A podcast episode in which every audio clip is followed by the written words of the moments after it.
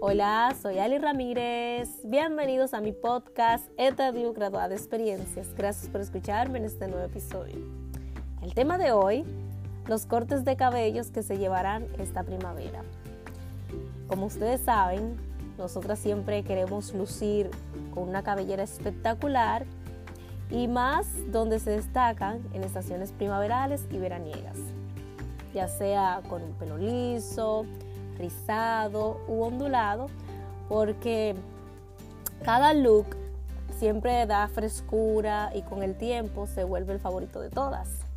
Por eso vemos tendencias y resulta siempre cómodo, eh, más fácil de mantener, de peinar y de adaptarse a cualquier rostro, eh, los diferentes tipos de cortes. Entonces el rubio, que nunca pasa de moda, llevado con ondas, suele ser un poco más versátil y elegante. Y es un color que se puede combinar con todo y es fácil de tratar.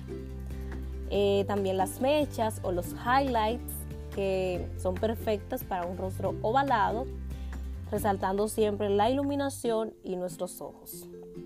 Igualmente que el pelo rizo, que ahora está en tendencia con la bichota, y que es uno de los más espectacular y solicitados en las peluquerías, porque es un color muy arriesgado, eh, se resalta a donde quiera que va, igual que el pelo corto, la única diferencia es que hace ver a uno más jovial y se puede jugar con la tonalidad, ya sea un cobrizo, ya sea un poco un tono rubio pálido, más oscuro.